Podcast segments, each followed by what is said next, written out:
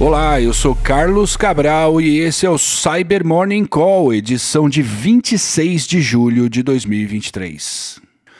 Operadores do malware Casbaneiro agora usam a técnica de UAC bypass de modo a obter privilégios administrativos em um dispositivo infectado, afirmaram os pesquisadores da Signia em um relatório publicado ontem. O Casbaneiro, também documentado como Metamorfo, é um trojan bancário muito ativo na América Latina, com um foco especial em vítimas aqui no Brasil.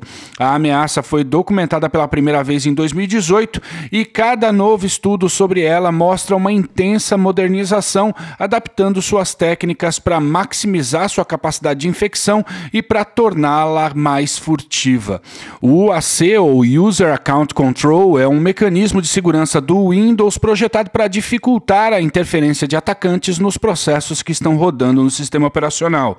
De modo que, se for detectado que um determinado programa está tentando interferir no funcionamento de um processo para rodar código com privilégios de administrador, o UAC exibe um alerta para que o usuário aprove tal atividade suspeita. Então, nesse caso, não é interessante para os operadores do Casbaneiro que o Windows chame a atenção do usuário para o seu código, de modo que a ameaça precisa suprimir a emissão desses alertas. Eles fazem isso usando uma técnica já manjada baseada no abuso do binário FOD-Helper .ez, criado pela Microsoft para gerenciar configurações por meio de uma quantidade de comandos limitada, porém poderosa, cuja execução é caracterizada como confiável por padrão pelo UAC, de modo que quem controla o fodhelper.ez pode executar comandos nocivos que permitem instalar malware sem alertar a vítima. E a Mnemonic publicou ontem os detalhes sobre a vulnerabilidade que está por trás de um relevante ataque sofrido pelo governo da Noruega no começo dessa semana, em que 12 ministérios do país foram afetados. Quem acompanha o Cyber Morning Call desde o começo sabe que eu só trato de incidentes específicos nesse podcast, caso o episódio traga algum aprendizado para evitar novos ataques em que os adversários usem a mesma técnica ou a mesma vulnerabilidade contra outras entidades ou pessoas, evitando assim o sensacionalismo barato e privilegiando o aprendizado e a segurança. Pois bem, o que aconteceu na Noruega foi a exploração de uma vulnerabilidade Zero Day no produto Ivanti Endpoint Manager Mobile, ou EPMM, que, como o nome diz, é um gerenciador de dispositivos móveis em que uma organização pode determinar políticas, inclusive políticas de segurança, a serem aplicadas em seus celulares corporativos.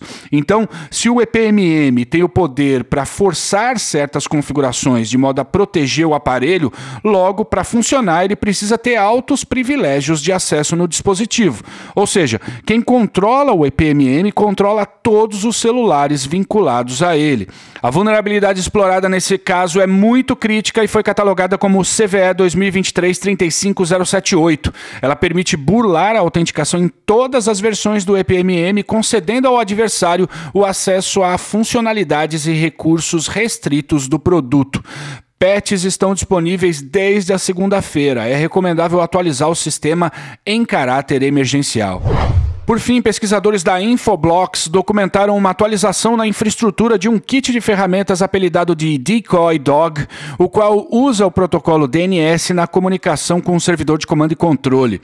O Decoy Dog é um toolkit baseado no malware de código aberto PUP e foi atualizado por seus operadores de modo a incluir novos módulos de comunicação com os servidores da ameaça. A ameaça também recebeu atualizações que permitem a execução arbitrária de código Java através da injeção de código em instâncias da máquina virtual Java.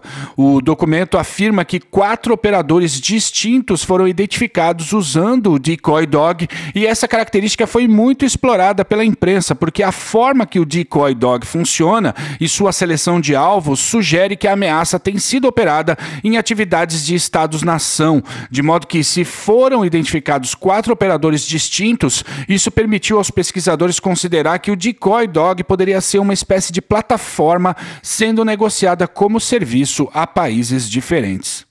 E é isso por hoje, obrigado por ouvirem o Cyber Morning Call e tenham um bom dia. Você ouviu o Cyber Morning Call, o podcast de cibersegurança da Tempest. Nos siga em seu tocador de podcast para ter acesso a um novo episódio a cada dia. E para saber mais sobre a Tempest, nos siga no Instagram, Twitter e LinkedIn ou acesse www.tempest.com.br.